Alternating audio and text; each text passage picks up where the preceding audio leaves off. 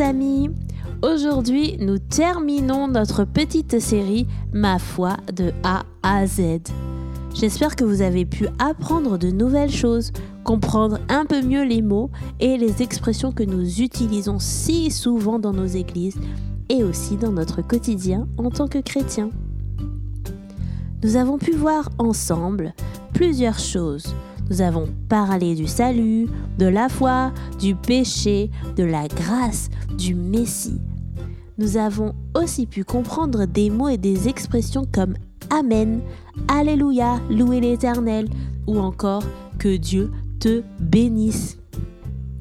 Puis, ces dernières semaines, nous nous sommes un peu plus focalisés sur Jésus. Pourquoi l'appelons-nous Seigneur? Pourquoi faisons-nous des choses au nom de Jésus? Ou encore, qu'est-ce que ça veut dire être couvert par le sang de Jésus?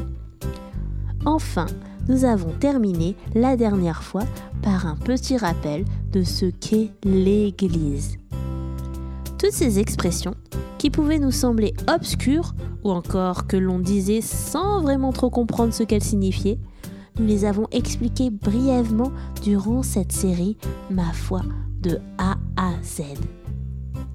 C'était important pour moi de vous partager tout cela, parce que vous savez, ce qui sort de notre bouche n'est pas anodin, c'est-à-dire que l'on ne peut pas dire n'importe quoi sans se soucier du poids de nos paroles. Et c'est ce que nous allons voir aujourd'hui.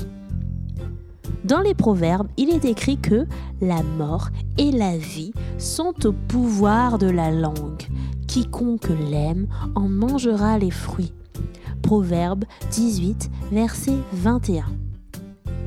Ce que nous disons peut rendre quelqu'un heureux ou lui faire plaisir.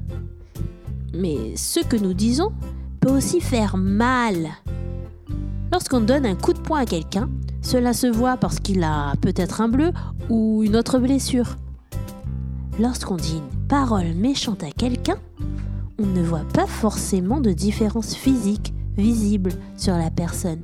Mais pourtant, cela peut faire aussi mal qu'un coup de poing. La blessure est à l'intérieur. La Bible nous enseigne à faire attention à ce qui sort de notre bouche. Dans Jacques 3, nous lisons De même, la langue est une très petite partie du corps, mais elle peut se vanter d'être la cause d'effets considérables. Pensez au petit feu qui suffit à mettre en flamme une grande forêt. Il est aussi écrit que nous utilisons notre langue pour louer le Seigneur, notre Père, mais aussi pour maudire, c'est-à-dire dire du mal, des êtres humains que Dieu a créés à sa ressemblance. Des paroles de louange ou de malédiction sortent de la même bouche. Mes frères, il ne faut pas qu'il en soit ainsi. Jacques 3, versets 9 à 10. Ce qui sort de notre bouche est important, car cela a des conséquences sur notre vie et sur celle des autres. Attention donc à ce que nous disons, mais surtout, prenons garde à ce qui entre dans notre cœur, à nos pensées, à ce que nous ruminons dans nos têtes, car la bouche de chacun exprime ce dont son cœur est plein. C'est ce que Jésus a dit dans Luc 6 au verset 45. C'est de l'abondance du cœur que la bouche parle. Et maintenant, je vous laisse sur cet encouragement que Paul a écrit aux Colossiens. Que vos paroles soient toujours agréables et pleines d'intérêt. Sachez répondre à chacun de la bonne manière. Colossiens 4 au verset 6.